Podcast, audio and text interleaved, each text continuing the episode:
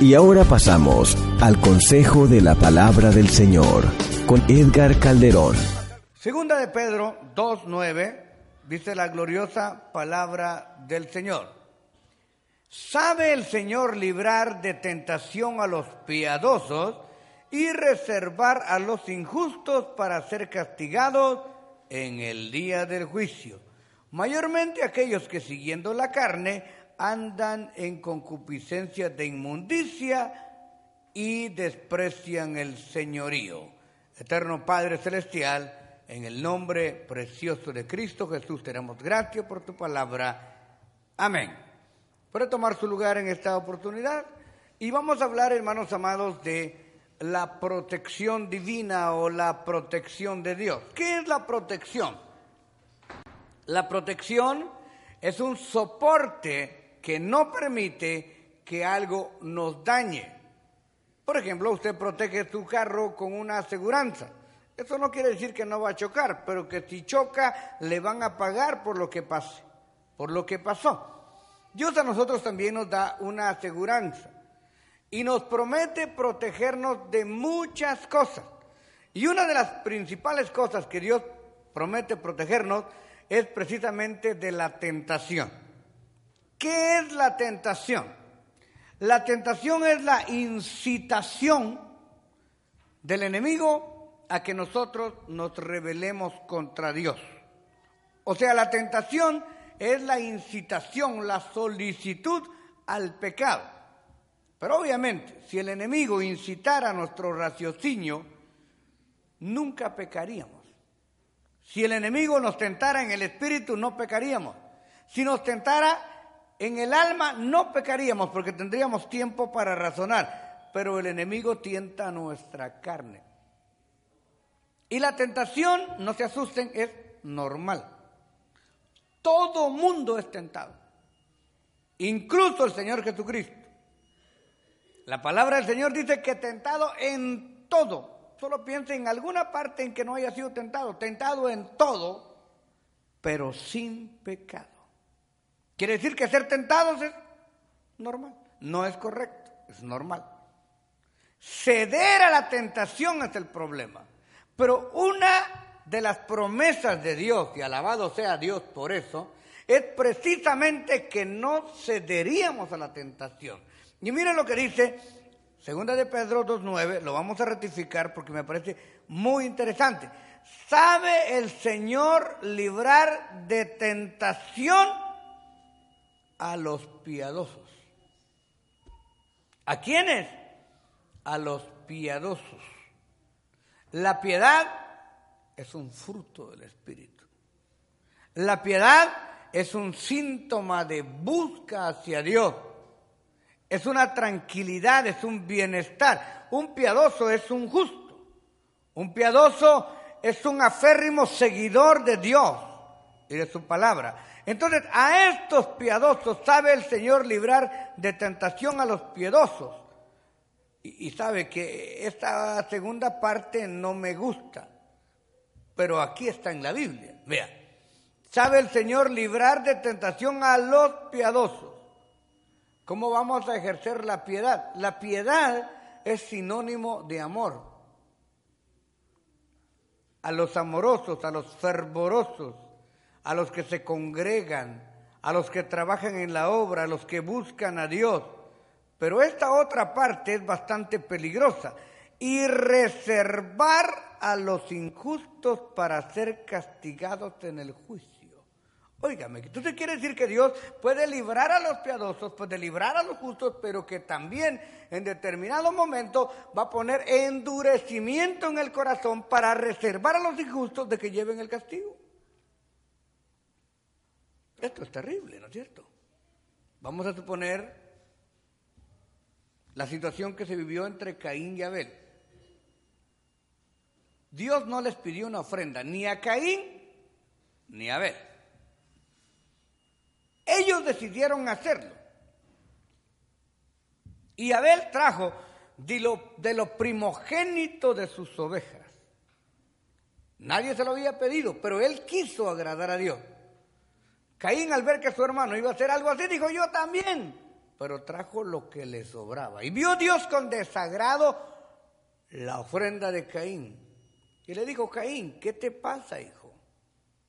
El pecado está a la puerta, pero tú te puedes enseñorear de él. Nadie te pidió que trajeses una ofrenda. Ahora te enojas contra tu hermano. Si hicieras lo bueno tú, yo no estaría contento contigo. Pero no estás haciendo lo bueno. Mira, el diablo te está tentando, la tentación está ahí, pero tú puedes tomar señorío de esa tentación. Pero Caín no hizo caso, porque no era piadoso, porque era injusto. Y cuando salieron al campo, agarrando una piedra, mató a su hermano. Ahora fíjese que Dios preserva a Caín, no lo mata, lo preserva pero lo destierra, lo lanza, lo aparta de su presencia. Esto es muerte en vida. Caín empieza a temblar y dice, sucederá que cualquiera que me encontrare, me matará. No te preocupes, te voy a poner un sello en la frente, nadie te va a matar. No vas a escapar así tan fácil. Vas a pagar lo que hiciste. Y fue prófugo Caín. Bueno, lo mismo aconteció con el faraón. Usted sabe, plaga de piojos, plaga de moscas, plaga de todo. Y, Faraón necio y necio y necio y necio, porque Dios lo estaba preservando para una sola cosa. Número uno, para glorificar su nombre en él, para darle el premio del más necio del Antiguo Testamento. Que hay un concurso de necios, Faraón gana fácilmente. Y número dos, porque ya había establecido que iba a morir tragando agua en el Mar Rojo. Él y sus ejércitos de a caballo, y toda la gente sabría que su ejército y sus armas de guerra no valían nada. Entonces, si usted mira que hay una persona que peque y peque y peque y peca hasta por deporte y no le pasa nada, ya está preservado para el día del juicio. Porque el justo se arrepiente pero el necio pasa de largo. Esto es terrible, vea, vea esto. ¿Sabe el Señor librar de tentación a los piadosos y reservar a los injustos para ser castigados en el juicio? Y mayormente aquellos que siguiendo la carne andan en concupiscencia e inmundicia y desprecian el señorío. Atrevidos, contumaces, no temen decir mal de las potestades superiores ¿Ha encontrado usted gente hoy burlándose de los siervos de Dios? Hablando pestes de los siervos de Dios, murmurando de los siervos de Dios, hablando mal del Evangelio y catalogando a todos por igual. Es cierto, hay cristianos que cometemos errores y hay iglesias que cometen errores doctrinales y etcétera, etcétera, pero no son todos. Esto es como que a usted un mexicano lo ofendió y usted agarra fobia contra todos los mexicanos. No, señor, uno fue el que le voló la esposa, no todos.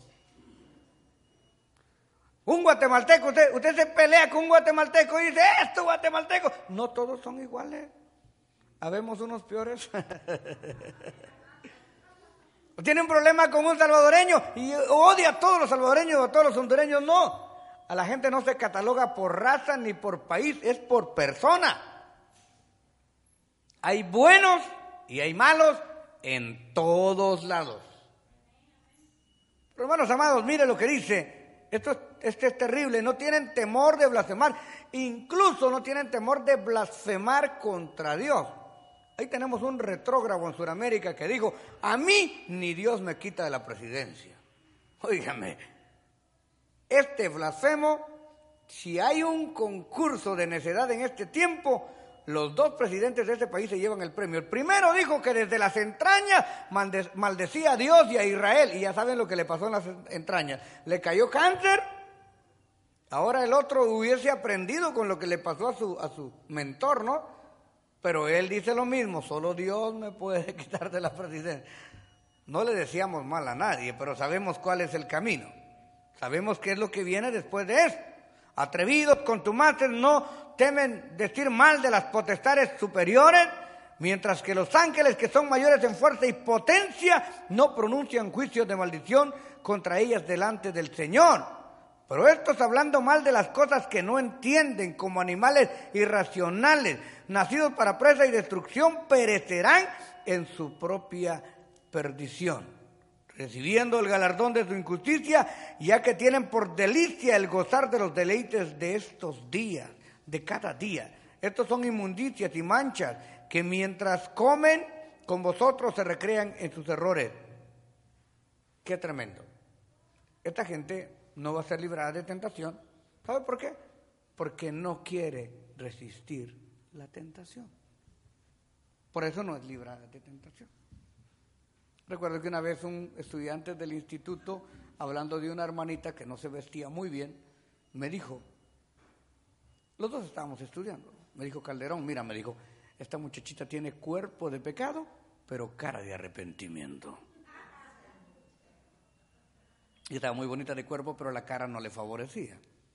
Entonces dijo, tiene cuerpo de pecado, pero cara de arrepentimiento. Porque sí, la tentación siempre viene muy voluptuosa, voluminosa, muy bonita.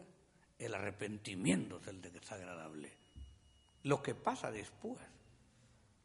Entonces, hermano, para vencer la tentación, lo único que hay que hacer es sumergirse en la mano de Dios y entender qué es la tentación y hacer la diferencia entre la tentación. Y generalmente cuando somos tentados, Dios no permitirá que, somos, que seamos tentados más allá de lo que podemos resistir, sino que juntamente con la prueba nos dará la salida. Lo que pasa es que nosotros nos abandonamos. Ya sabemos, pero nos abandonamos. Yo no estoy aquí para juzgar a nadie. Si usted alguna vez se ha abandonado y se ha dado duro, y yo sé que me están mirando como que yo nunca, no, no, no se me hace al santulón. Yo sé que todos han tropezado con una piedra. Pero ¿qué pasa cuando usted tropieza con una piedra? Mira, nosotros acostumbrábamos a veces a hacer algunas bromas en el parque del pueblo. Agarrábamos un ladrillo, ustedes saben lo que es un ladrillo, ¿no es cierto? Lo forrábamos de papel de regalo y lo poníamos en una banca del parque. Pues venía la persona, poco a poco se iban sentando, se iban sentando y pum, se sentaban cerca, ¿no es cierto? Empezaba bien, y así miraban para todos lados y agarraban y ¡bum! Se lo echaban a su canasta. O se lo echaban y se lo llevaban a su casa. Y nosotros matándonos de la risa porque sabíamos que cuando quitaran el papel era un ladrillo o un block.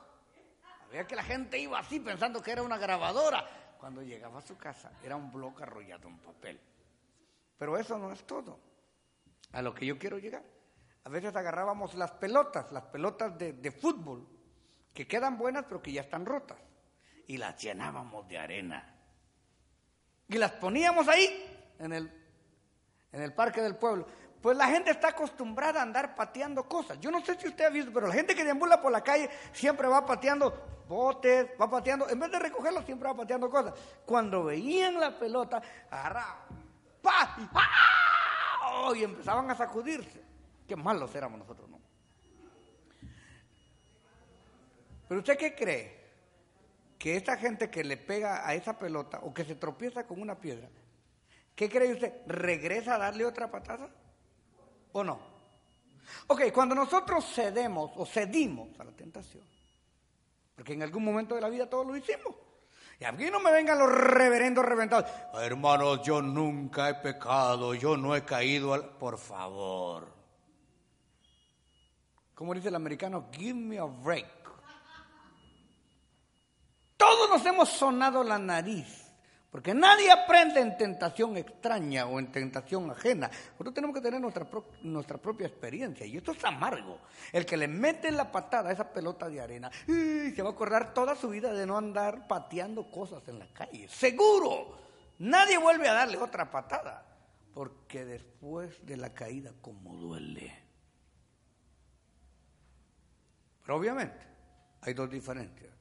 Usted agarra una oveja y la lava, la baña. Y esa ovejita va a permanecer un buen tiempo limpia hasta que la vuelva a bañar. Si la oveja cae en el lodo, no le gusta el lodo. Usted la baña y no se quiere meter al lodo. Pero ¿qué pasa si usted baña un puerquito? agarra al puerquito, lo lava, lo baña, lo aperfuma, le pone su suétercito y lo suelta, soltándolo y otra vez allá, porque el marrano ahí vive. La oveja cae en el lodo, pero no vive en el lodo. Así es el cristiano, el creyente cae en tentación, pero no vive en la tentación porque no le gusta el pecado. El pecado es el tipo de lodo. Entonces cuando Dios lo lava, obviamente se va a mantener limpio mientras siga buscando la presencia de Dios. El marrano, aunque vaya a la iglesia, sigue siendo marrano, nunca va a cambiar. Porque su naturaleza es marrano. Entonces, queridos hermanos, Dios nos ha prometido la primera protección es librarnos de la tentación. Porque la tentación es la que trae el pecado. O sea, la tentación es la publicidad del pecado. Como aquella película chistosa que le ponen al personaje el cielo y el infierno. Y le dicen, ¿quieres ir al cielo? Y le muestran el cielo. Ángeles, música, jardines, todo quieto, todo bonito. Y le dicen, allá está el infierno. Y allá en el infierno mira unas muchachas bien bonitas en bikini bañándose, mira todo tipo de vino, mezcal, ron, mira la parranda, la rumba, la pachanga, y dice, ¡guau! ¿Qué me voy a perder yo mi tiempo al cielo? Me voy para el infierno. Cuando llega al infierno, lo agarran y lo tiran al fuego y empieza a quemarse. Y ¡ya, ya, ya! sáqueme de aquí, esto no fue lo que yo vi. Entonces alguien le dice, mira, es que lo que tuviste fue la propaganda. Este es el infierno. La tentación es la propaganda del pecado. Esta es la propaganda. Usted mira, mira, hay un hombre que está casado, ¿cierto? Vive bien con su esposa y de repente mira a otra en la calle, pero la mira, ¡pum! qué bendición! ¡Pa! La mira bonita, porque no ha vivido con ella. Deja a la esposa, deja a tus hijos, se va con ella. A los tres, cuatro meses de vivir con ella, Dios mío. Pero ¿cómo dejé mi esposa? Es que la tentación es la propaganda del pecado. Cuando usted mira, la, la, la mujer mira a un galante caballero en la calle, lo ve alto como el pastor, musculoso, le ve la melena como la vida, la sonrisa, el hombre limpio, educado y siempre con su chicle en la boca y todo. Y dice, no, este, este tipo sí es el hombre por el cual yo me hubiera derretido toda la vida. Deja a su esposo y se va con él. Porque le dijo que la va a mantener pero no le digo que le va a mantener con hambre. Y ya cuando vive con el otro dice, no hombre, este está peor que el que tenía. Porque la propaganda del pecado es otra. La tentación nos pone todo bonito, bonito, nos incita a los sentidos y nos hace perder el control en todas las cosas. Así es como nos, nos, tienta. Va usted a un dealer a preguntar de un carro y usted sale manejando. Y usted sale con el carro y un día vino un hermano aquí y me dijo, mire hermano, mi carro, qué bendición. Y yo me quedé así, le amén hermano, ¿cuánto, le, ¿cuánto es el pago mensual? Como 700 dólares. Me dijo, pues esto no es bendición. Le 700 dólares casi pagar un apartamento. ¿Cómo va a pagar usted 700 dólares por tener un carro? Cuando usted agarra este carro en una subasta, cuando usted agarra este carro que es suyo, que no lo debe al dealer, esa es bendición. Y yo le puedo dar un buen carro. Pero nada más caer como el gato, hermano, que por agarrar el chorizo cayó en el, en el perol de aceite. esto, es terrible. O sea, esas cosas, hermano, uno, cuando, cuando, cuando, cuando, le pintan las cosas de, de, de, esta manera, Dios me dio la oportunidad de sacar a unas muchachas que, que las habían traído con engaño del Salvador a Guatemala. Allá en El Salvador, le dijeron que las iban a traer a Guatemala para darles sendos trabajos y que las iban a tener muy bien. Jovencitas de 16, y 17 años. Cuando llegaron a Guatemala las prostituyeron. O sea, esto es, semejante a lo que está pasando ahorita con las caravanas. Que la gente la terapean y le dicen un montón de cosas. No vas a pagar coyote, te vamos a dar comida, te garantizamos asilo y todo. Y la gente ahí viene. ¿Quién no va a querer venirse para Estados Unidos sin pagar coyote? Y sin, sin gastar nada. Pero no le dicen, te vas a aventar unos tus tres meses en el camino, vas a desgastar tus zapatos, días vas a comer, días no vas a comer, vas a dormir en el frío y posiblemente no te van a dejar entrar. ¿Quién saldría de, cualquiera de nuestros países? Nadie. Pero es que nos la pintan bien bonito. Cuando usted ve una cosa muy bonita, que mire que, le vamos a dar una pastillita, hermano, que con esta pastilla se le va a derretir toda la grasa y mire, usted va a quedar antes y después. Wow, y nos dice, ¿y cuánto cuesta esa pastilla? Pues no, barata, 300 dólares todo el tratamiento, que aquí está el desintoxicador, que aquí está el intoxicador otra vez, que aquí está el desengrasante y aquí está el de grasa otra vez. Y no, hermano, y le van dando a un chorro de pastillas. Y usted empieza a tragar y traga y traga y traga. Y en el final, que uno que otro se muere por la dieta. No era cierto. Usted quiere tener un buen cuerpo. Ayune Coma bien y haga ejercicio. Eh, eh, pero la gente no quiere. ¿Cómo va a pensar que la gente va a querer hacer ejercicio? Póngase sus audios con la Biblia y a correr ingrato. Oyendo Biblia, llorando y corriendo. No, no, la gente no quiere hacer eso. La gente quiere estar acostada en su casa, tragando como náufrago y tener un cuerpo de modelo. Eso no se puede. Entonces se tragan una pastilla, se tragan la tentación, eso no es cierto. Todo lo que usted vea muy bonito es una tentación. Y no hay tentación solamente. La gente piensa que la tentación es solamente lujuria, pecado, sexo. No, ay, claro, eso abunda, pero, pero también hay otro tipo de tentación. Tentación de glotonería. Es una tentación que usted tiene que vencer. Es que tengo hambre y no sé de qué. Tráguese un vaso de agua. hace un banano. Compré una bolsa de zanahoria, tiene ganas de comer, agarra zanahoria, mm, denle a la zanahoria. La zanahoria no engorda. El que engorda es usted. Pero no, nosotros satisfacemos, satisfacemos. Usted ya sabe qué es lo que le va a hacer mal. Entonces eso no tenemos que hacerlo. Tentación es en todos los aspectos. Porque mire hermano, si nosotros comemos mal, no culpemos a Dios de la diabetes, no culpemos a Dios de, de las enfermedades. Pero todo empieza por una tentación. Y la palabra del Señor dice claro que Dios sabe librar al pío, al justo, de la tentación. ¿Cómo lo, va a librar uno? Es que mire, usted tal vez está siendo tentado a hacer algo. Porque a veces uno, uno se ve tentado a hacer algo. Dice que yo estaba siendo tentado a comprar un carro ya, se me estaba metiendo, voy a comprar un carro. Este carro, no importa, aunque sea caro el pago, pero este carro me gusta, ya estaba siendo tentado. Pero de repente oigo un mensaje de la palabra, leo la Biblia y me doy cuenta que yo necesito tener lo que me, lo que me va a servir y no lo que yo quiera. Dios va a suplir mis necesidades y no mis caprichos. Entonces dije, mm, no lo voy a hacer voy a esperar, Dios va a proveer una bendición. De repente, ¡pum! Me sale una bendición y agarré un carro mejor, mucho más barato, que no me tuve que meter a una deuda que no quería. Pero ¿cómo se puede hacer eso? Venciendo la tentación. Porque la tentación es tremenda. Por ejemplo, cuando usted va al supermercado, usted debe llevar una lista de lo que usted va a comprar, porque usted va a ser tentado. Cuando usted llega a un supermercado y usted va a buscar un par de zapatos, usted tiene que entrar. Voy a buscar un par de zapatos de vestir. Llega a la tienda y se va directamente departamento de zapatos de hombre o departamento de zapatos de mujer. ¡Pum! Número nueve y medio, usted ya sabe. 49 y tres cuartos, usted ya sabe. Usted va, se prueba sus zapatos y sale. Pero lo que pasa es que cuando usted, en todo lo que usted llega a la zapatería, va a haber jacket, va a haber camisas, va a haber playeras, va a haber...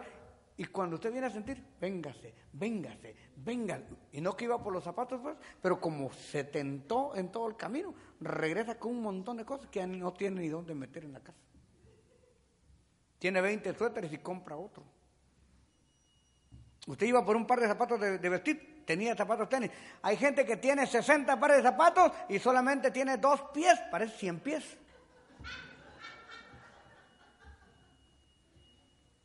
Esa es tentación. Y esa tentación empobrece, la glotonería empobrece. La vanidad empobrece. Mire, la, tentación de estar a la moda. La gente quiere tener una cartera de 300 dólares y solo carga 5 dólares adentro. Mejor cargue una cartera de 5 dólares con 300 adentro. Todo eso es tentación, tentación, tentación, tentación, tentación, tentación por todos lados. Cuando la señora empieza a hablar en la casa, y a usted le, le da la tentación de agarrarle el chongo, y eso es una tentación. Hágalo y aparece en el bote. Eso es una tentación. Cuando el esposo pierde el control en la casa y empieza a alegar y a celar y que dame tu celular y, y a la mujer le dan ganas de Hágalo y va a ver qué es lo que le va a pasar. Esa es tentación, tentación, tentación, tentación. Por todos lados estamos siendo asediados de tentaciones espirituales, materiales, económicas, físicas, de moda, del mundo, de todo. Cuando alguien le, hace un daño a usted o lo molesta, ¿usted tiene la tentación de contestar sí o no? Claro. ¿Tiene la tentación de defenderse? Sí o no? Sí. Pero esa es una tentación que tiene que ser sojuzgada, comprimida. El Señor dice, ¿sabe el Señor librar de tentación a los justos? Bendito sea el Señor. Aleluya. Que para Dios dártelo con todo su corazón. Aleluya. Vamos a, ir venciendo entonces la tentación. Ahora, no solamente la tentación nos va proteger el Señor viniendo a los caminos de Dios. Porque hermano, ¿cómo Dios lo va a librar a usted de la tentación? Si usted no escucha la palabra. Y obviamente si usted no se congrega, ¿dónde, va a escuchar la palabra? ¿Cómo Dios va a ministrar su vida? Por ejemplo, cada vez que yo voy a ministrar la palabra del Señor, no hay cosa más difícil que subirse acá.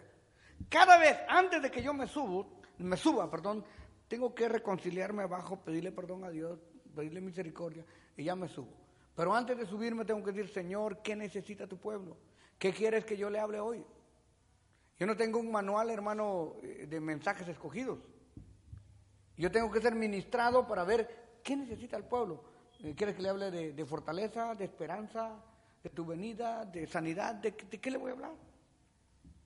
Entonces el mensaje viene directo, calientito para usted que está aquí, pero el que está en la casa, yo no puedo llegar a su casa. El que está dormido no puedo ir a despertar.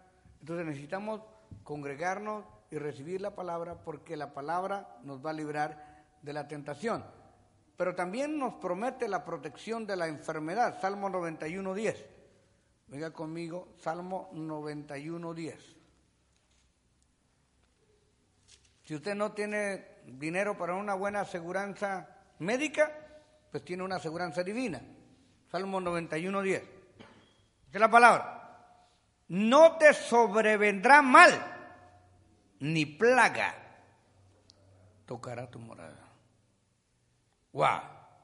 Caerán mil a un lado, diez mil al otro, a ti no llegará. Hay cristianos modernos que ya no creen en la sanidad divina. Es más, creen que Dios es el que pone la enfermedad. Entonces ya el texto de Éxodo, conocidísimo, yo soy Jehová tu sanador, ya no tiene vigor, ahora yo soy Jehová tu exterminador.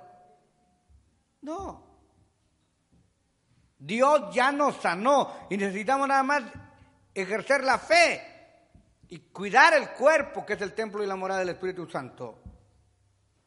La palabra del Señor dice en Isaías 53, 5, que por sus llagas fuimos, no vamos a ser fuimos nosotros curados, solamente ejerciendo la fe. Primera de Pedro 2.24 dice que por tus llagas fuimos nosotros curados. Y ejemplos a granel, el Señor le dio vista al ciego, hizo hablar al mudo, hizo mm, caminar al cojo, etcétera, etcétera. Pero esta cita aquí de, del Salmo 91.10 es una promesa tangible y palpable. No te sobrevendrá mal, ni plaga tocará tu morada. Dios nos promete librarnos de la enfermedad. ¿Qué es lo primero que nosotros hacemos cuando nos enfermamos? No, no, no, no es llamar al, al 911. Lo primero que hacemos es hablar con Dios. Dios no puede sanar directamente, sobrenaturalmente. O también puede utilizar a los médicos. Pero la medicina sin Dios no funciona. Cuando el médico termina, apenas está empezando Dios. O sea, de cualquier manera, Dios nos va a librar hasta el día que Dios ha estipulado que nos va a llevar a su presencia. Pero Dios promete sanarnos de la enfermedad. Muchas de las enfermedades del cuerpo han empezado en el alma. Si una persona está pelea y pelea, o se siente muy triste, o solo la pasa llorando, seguramente caerá en depresión, caerá en todo tipo de enfermedades. Por eso es importante que usted se mantenga activo en el Evangelio. ¿Qué es lo que dice la palabra? El que se encuentra triste haga oración. Para que no vaya a chismear su problema con los vecinos, sino haga oración. Y el que está alegre, que dice, cante alabanzas. En la comunidad que tenemos con nuestros hermanos son liberadas muchas toxinas espirituales. Pero algo más importante, Dios promete protegernos de la muerte. Salmo 33, 18 al 19. Venga conmigo, Salmo 33, 18 y 19. Salmo 33, 18 y 19. Mira lo que dice la palabra. He aquí que el ojo de Jehová está sobre los que le temen, sobre los que esperan en su misericordia, para librar sus almas de la muerte y para darles vida en tiempo de hambre. Wow. ¿Qué dice? Para librar sus almas de la muerte. Cuando usted mira a una persona que se mantiene siempre apartado, no quiere hablar con nadie, no se quiere juntar con nadie, empiece a orar por él. El enemigo lo está aislando. La enfermedad viene sobre su cabeza. Necesitamos alegrarnos. Si usted se la pasa muy triste, todo el tiempo quiere estar llorando, no llore delante de la presencia de Dios. Por eso que usted se mantenga toda la vida llorando, necesita urgentemente venir a los pies de Cristo y reprender ese espíritu de tristeza, de angustia y de soledad. Empezar a alegrarse en Cristo Jesús porque Él cambia nuestro lamento en baile. Entonces, estamos hablando del, tema de la mañana, estamos hablando de la protección. Diga conmigo de la... Protección. ¿De qué estamos hablando? Número uno, nos libra de la... Y acuérdese, todos somos tentados. Y todos vamos a ser tentados. Ser tentado no es pecado, el problema es caer a la tentación. Nos libra de la... De la tentación, número uno. Y dos, nos libra de la enfermedad. Todo mundo puede enfermarse. Todo mundo se enferma, pero no todo el mundo sana. Hay unos que se enferman y se mueren. Pero nosotros hasta el día de hoy estamos aquí por la misericordia de Dios, porque Dios ha prometido sanarnos de la enfermedad. Nos salva o nos protege de la muerte. Tarde o temprano vamos a entregar el equipo, pero no está hablando solamente de esta muerte, sino de la segunda muerte que es la separación del hombre con Dios. Nos libra de todo mal, nos protege de todo mal. ¿Cómo de todo mal? brujerías, ah, peticiones, malos deseos, malos impulsos, de todo mal. Usted no lo cree, pero muchos de ustedes, muchos de nosotros estamos siendo brujeados. Hay gente que está quemando copal, que está haciendo cualquier cosa para que se cierre la iglesia, para que usted deje su esposa, etcétera, etcétera, etcétera, etcétera. No importa, a usted le pueden quemar copal hasta en la espalda Dios ha prometido librarnos. Para nosotros eso sencillamente no existe. Nos hace los mandados. Si lo están haciendo pobres, si no lo están haciendo, qué bueno. No importa.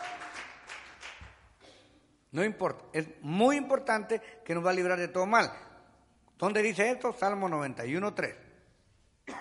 Venga conmigo, Salmo 91.3 y usted va a ver que ahí el Señor nos da protección de todo mal. Es importante tener esas promesas en la cabeza, porque tarde o temprano lo, vamos a necesitar. Dios nos promete proteger de todo mal. 91.3 dice, Él te libra del lazo del cazador, de la peste destructora, con tus plumas te cubrirá y debajo de tus alas estarás seguro. Escudo y adarga es su verdad. No temerás del temor nocturno ni de saeta que vuele de día, ni de pestilencia que ande en la oscuridad, ni de mortandad que en medio del día destruya. ¿Conoce usted a alguien que duerme con la luz prendida? Alguien que, ay, es que me están apagando, me están prendiendo la luz. Necesita urgentemente un reconcilio con Jesús, agarrar valor y reprender todo mal espíritu, porque usted tiene el poder de Dios. Él ha prometido librarnos de todo mal. Y algo muy importante, Dios promete librarnos de nuestros enemigos. Y usted dirá, gracias a Dios que no tengo ni uno. Usted no sabe. Desde que usted se convirtió a Cristo, usted tiene el principal enemigo, el adversario de su alma, que el Señor lo reprenda. Y hay un montón de gente que usted les cae mal sencillamente porque Dios lo ha bendecido. Sencillamente porque usted es escogido de parte de Dios. Ya con eso es suficiente para que la gente hable mal de usted, le critique lo que sea. No importa. El segundo libro de Samuel 22, 18 nos responde con relación a esto. Segundo de Samuel 2, 28. Dice la santa palabra del Señor, segundo libro de Samuel, perdón, segundo libro de Samuel 22, 18.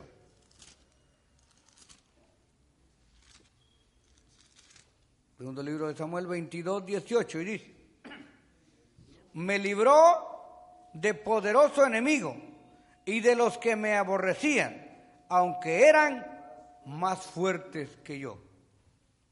Siempre los enemigos aparentemente son más y son más fuertes, aparentemente. Ustedes se recuerdan que Goliat era más pequeño que David, ¿verdad? ¿Se acuerdan de eso? Que Goliat era más pequeño que David. Algunos dijeron amén. Estoy viendo si están despiertos. Goliat era gigante y David, mi compañero, era pequeñito. Pero sabe que esa fue una ventaja para David. Si el gigante hubiese sido del tamaño de David, la lucha no hubiera tenido mérito y pegarle en la frente hubiera sido muy difícil. Pero cuando David vio el tamaño de la frente, dijo, con una frente tan grande, yo no puedo fallar. Aunque no tenga pulso, le doy. Hermanos amados, Dios promete librarnos de enemigos mucho más fuertes. Y esta es una protección de parte de Dios. Por un camino vendrán contra ti, por siete caminos huirán de ti. Promesa de Dios. Dios también promete librarnos de las tribulaciones. Job capítulo 5 y su verso 19. Vamos a Job 5, 19. Gloria a Dios. Job 5, 19. Y dice la palabra del Señor, Job 5, 19. En seis tribulaciones te librará y la séptima no te tocará. ¿Cuántas veces caería el justo? No, ya es mucho. Siete veces caerá el justo y lo librará Jehová. Hay gente que está esperando que usted caiga y muérete ingrato, ya te agarramos, te crucificamos. No, siete veces caerá el justo y lo librará Jehová. Y mire lo que está diciendo aquí la palabra del Señor. Esto es algo tremendo de las tribulaciones, Job 5, 19. Vea lo que dice. En seis tribulaciones te librará y la séptima no te tocará el mal. Le conté que le certifiqué en una oportunidad que mi hermano venía por el desierto y se quedó dormido y dice que eh, por el frío traía una sacola fuerte y tres jackets, tres chumpas. Cuando sintió que algo se le empezó a subir y era una víbora. No, sabemos qué tipo de, de animal. Pero le pasó por aquí, le agarró el hombro y le hizo tres viajes, tres mordidas, una, dos y tres. Y él se quedó tranquilo sin respirar y después de las tres ya se sacudió y la mató. Porque tres veces puede morder la serpiente, en tres veces tira todo el veneno. Y a la cuarta que lo muerda, ya solo le está acariciando, ya no tiene veneno, ya tiró todo el veneno. Usted ya la puede matar tranquilamente, pero la primera es la más venenosa, la segunda un poco menos y la tercera ya va menguando el veneno, la cuarta ya está chupando como la abuelita. No tiene nada que hacer. Entonces, ¿qué es lo que dice aquí? Que nos va a librar de seis. Y la séptima ya estamos curtidos, ya no nos va a hacer nada. Así que el, cristiano cuando entra en la primera tribulación siente que se le va a acabar el, mundo. Ay, pastor, estoy atribulado, estoy atribulado, estoy atribulado. ¿Y qué pasó? La mujer se fue de la casa. No, hombre, Pero después de esto, después de que usted se acostumbra a confiar en Dios, la primera Dios lo libra, la segunda Dios lo libra, la tercera. Cuando usted viene a sentir, hermano, usted está fortalecido en el Señor y ya no importa lo que le pase, hermano. Usted puede perder cualquier cosa, puede pasar por cualquier cosa y usted es victorioso en Cristo Jesús. Entonces Dios también nos libra de la tribulación. A ver, vamos a ver cómo vamos. Número uno, la tentación. Diga conmigo, número uno, tentación. La enfermedad la muerte, de todo mal, de nuestros enemigos, de las tribulaciones. Dios nos libra, aún dormidos, nos libra del sueño, del detargo. Vamos al Salmo 4.8, para la gloria del Señor. Salmo 4.8. Y lo que dice la gloriosa palabra del Señor. Salmo capítulo 4 y su verso 8. En paz me acostaré y asimismo dormiré, porque solo tú, Jehová, me haces descansar confiado. Hay gente que tiene tanta tribulación que aún dentro del sueño siente que alguien viene, lo atormenta, que lo agarran del cuello, que lo arrastran, que le jalan el pie izquierdo, el dedo gordo, que viene un macho y se le cuesta encima, que, lo, lo patea una burra en la noche ¿Verdad que sí? Tanta gente que duerme toda tribulada. Pero el Hijo de Dios, mi hermano, qué mazacuata ni qué nada, ¿no? Usted llega y solo parquea el carrito y hasta el otro día solo silbidos se oyen de noche. En paz me acostaré y asimismo roncaré, perdón, y asimismo dormiré, porque solo tú me harás descansar confiado. ¿Cuál es el tema? La protección. A ver, ¿de qué nos protege Dios? Uno, dos,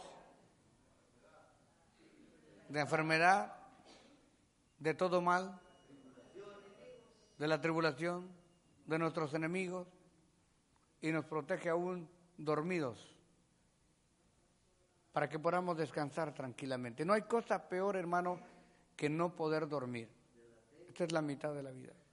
¿sí? Es, la mitad de la vida es el sueño. No hay cosa más hermosa que usted llegar cansado y dormir tranquilo y que la alarma le suene el otro día tres veces para que se levante. Yo les digo una cosa, yo siempre me levanto a las tres. No, no, no madrugo mucho. Yo siempre me levanto, digo, a la una, a las dos y a las tres. Ya, ya me despierto. A ver, a ver. Y es más, fíjense que anoche yo no pude pegar los ojos en toda la noche. Porque como tengo la nariz en medio, entonces no puedo pegar los ojos. Pero ahí en adelante, hermano, yo disfruto mi sueño. Mire, esto es algo precioso. Es importante saber que Dios nos va a proteger de la enfermedad, de la muerte, de todo mal, de nuestros enemigos, de las tribulaciones y aún durante el sueño.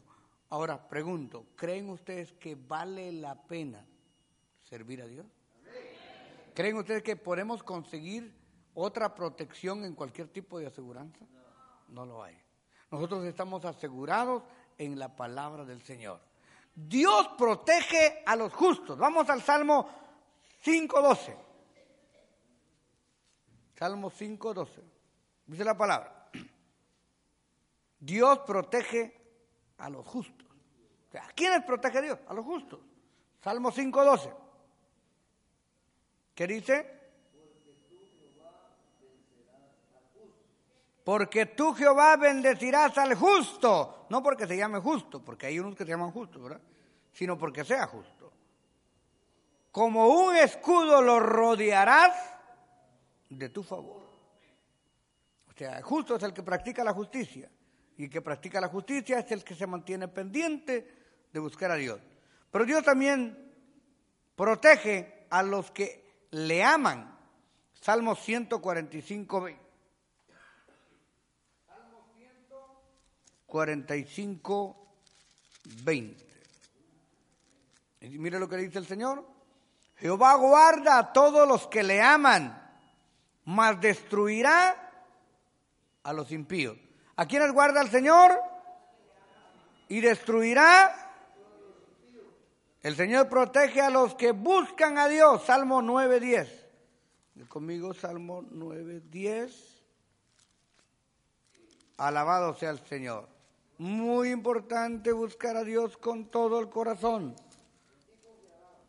Muy bien, Salmo 9, 10. Y esto es lo que dice el Salmo 9, 10 para la gloria del Señor.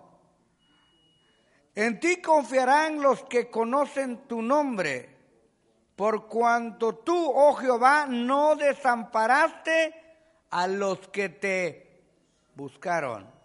Tú no desamparaste a los que te buscaron. Gloria a Dios. Dios va a proteger a los que le temen. Salmo 34, 7. Conmigo Salmo 34, 7. Dios va a proteger a los que le temen. ¿Qué dice la palabra? Temer a Jehová, vosotros sus santos. Pues nada falta a los que le temen. El temor de Dios no es temor de miedos, temor de reverencia, temor de gratitud. Gloria a Dios. El ángel de Jehová campa alrededor de los que le temen, les cuida y les guarda. Muy bien. A los que esperan en Dios. Wow. ¿Cuántos de ustedes están esperando en Dios? Proverbios 35. A los que esperan en Dios. Esto es algo muy. Proverbios 35. Mira lo que dice Proverbios 35 para la gloria del Señor. Y dice. Toda palabra de Dios limpia el escudo. Toda palabra de Dios es limpia. Él es escudo a los que en Él esperan. Toda palabra de Dios es limpia. Él es escudo a los que en Él esperan. Él estará protegiéndolos siempre como un escudo. Ahora vamos a terminar en esta oportunidad para darle tiempo a los jóvenes y a los niños que puedan exponer, ya les pueden avisar. Vamos entonces a terminar con esto. ¿A quiénes no protege Dios?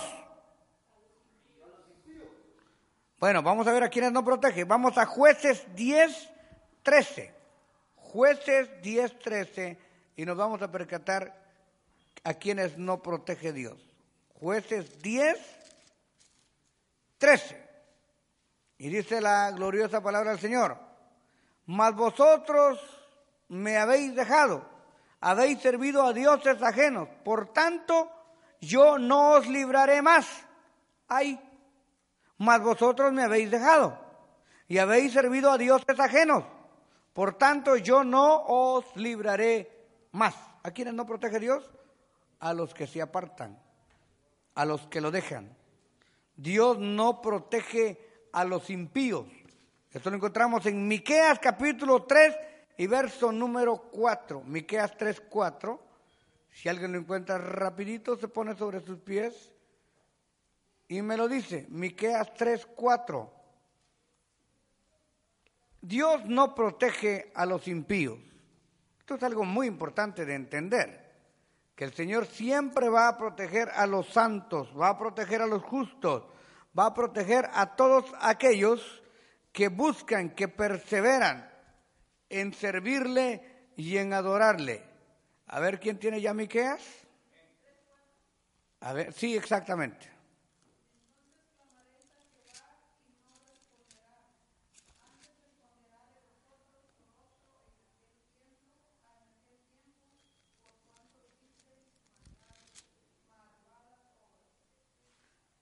Amén. Gloria sea al Señor. Exactamente como dice la hermanita Miqueas 3, capítulo 4. Eso es lo que acontecería cuando nosotros no buscásemos la presencia del Señor porque Dios no protege a los impíos. Muy importante. Hacemos un recuento entonces y nos ponemos de acuerdo en este aspecto. Dios nos libra de la tentación, de la enfermedad, de la muerte, de todo mal de nuestros enemigos, de las tribulaciones y nos libra aún en el sueño. ¿A quiénes protege Dios? Protege, diga conmigo, a los justos, a los que le aman, a los que le buscan, a los que le temen y a los que esperan en él. ¿A quienes no protege Dios? A los que le dejan y a los impíos. La diferencia entre el impío y el pecador es esta. El pecador nunca ha conocido a Dios y Dios tiene misericordia de él. El impío es aquel que ya le conoció y se apartó. Es peor ser impío que ser pecador.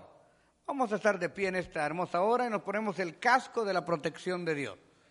Nos ponemos la llenura de la protección de Dios. Espero que hayamos aprendido un poco en esta escuela dominical.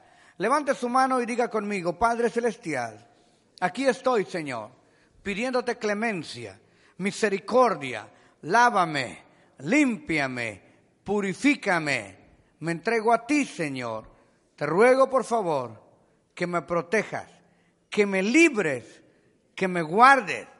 Quiero estar en tu presencia, quiero sentir tu llenura, quiero caminar junto a ti, quiero estar siempre contigo. Por favor, cuida, guarda y protege mi alma, mi mente, mi corazón, mi espíritu, mi casa, mi familia, todo lo que me has dado y todo lo que me vas a dar está en tus manos, Señor. Gracias por su sintonía y esté pendiente porque en cualquier momento podría estar con usted Edgar Calderón en Palabra Ungida. Tenemos servicios todos los días a las 7 de la noche. Los viernes, vigilia y clamor bajo la unción de Dios. Los sábados y domingos, tremendas campañas evangelísticas. Y los lunes, gloriosos conciertos de alabanza con los más reconocidos intérpretes de la música cristiana. Llámenos ahora mismo 213-840-7500. 213-840-7500. Estamos esperando por usted. 213-840-7500. 213-840-7500. Palabra ungida. Tu vida cambiará.